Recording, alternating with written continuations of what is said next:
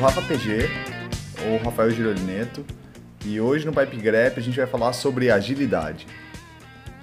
Se você é da área de TI, é bem grande a chance que você já tenha utilizado ou esteja utilizando hoje um método ágil. Seja Scrum, Kanban ou XP, ou qualquer outro método, esses métodos ganharam muita força nos últimos 10 anos por focar em criar um ambiente de desenvolvimento de software que maximiza o valor entregue ao usuário final. Antes das metodologias ágeis, os projetos de software eram tratados como projetos comuns de engenharia. É prazo, escopo, contrato, recurso. Aliás, é um recurso é um nome horrível para falar de pessoas, né? E custo eram uma, algumas das principais variáveis em uma timeline que a gente criava um gráfico gigante, bonitão, no Microsoft Project. E aí no final da década de 90, e talvez você nem tinha nascido ainda, algumas pessoas começaram a ficar um pouco incomodadas com essa forma de, de se fazer o software.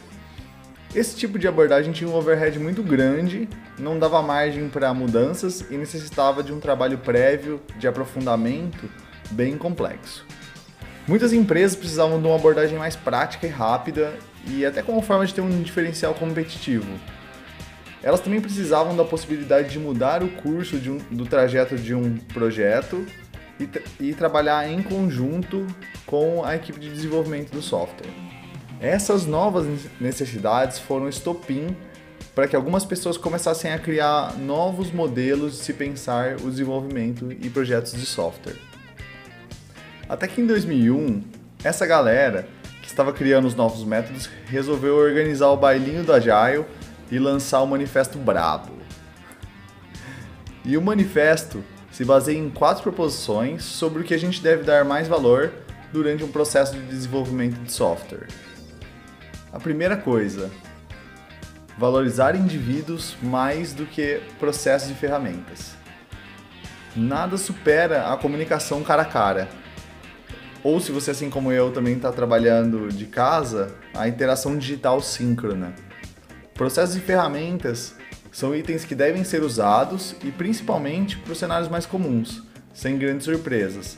Mas para todos os momentos que a gente precisa de um pouco mais de agilidade ou rapidez, a interação entre pessoas direta e síncrona é a melhor pedida.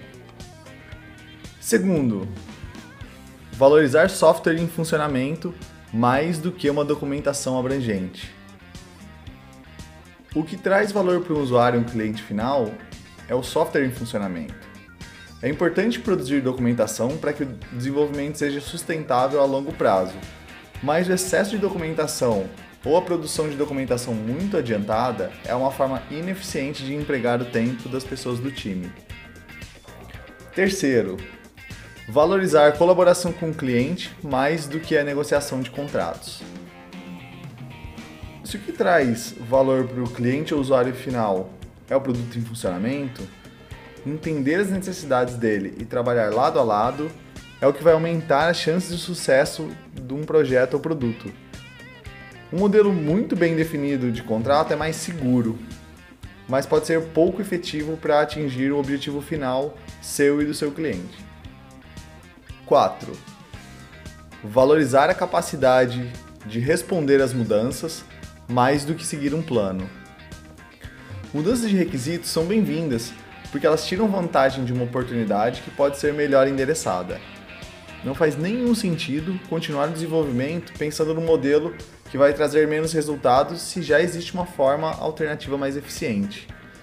E é a capacidade de responder às mudanças justamente que vai permitir que o cliente tenha um diferencial competitivo. Além dessas quatro proposições que a gente acabou de falar aqui, o Manifesto Ágil também trouxe 12 princípios, que a gente pode explorar melhor em um outro momento.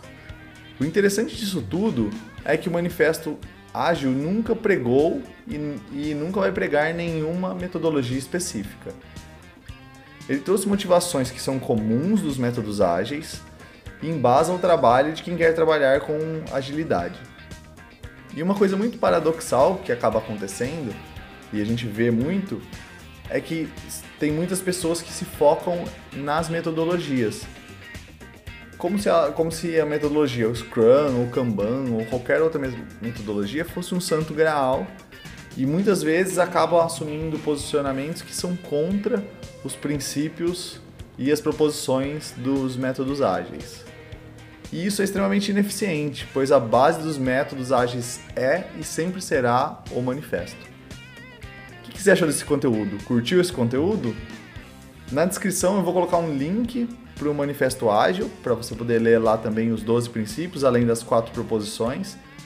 E se você está vendo esse vídeo no YouTube, clica no joinha, se inscreve no meu canal e clica no sininho para receber os novos conteúdos que eu vou lançar semanalmente. Me segue também no Instagram. Meu perfil é pipe, é P-I-P-E, underline grep, que é G-R-E-P. Por hoje é só, valeu e fui!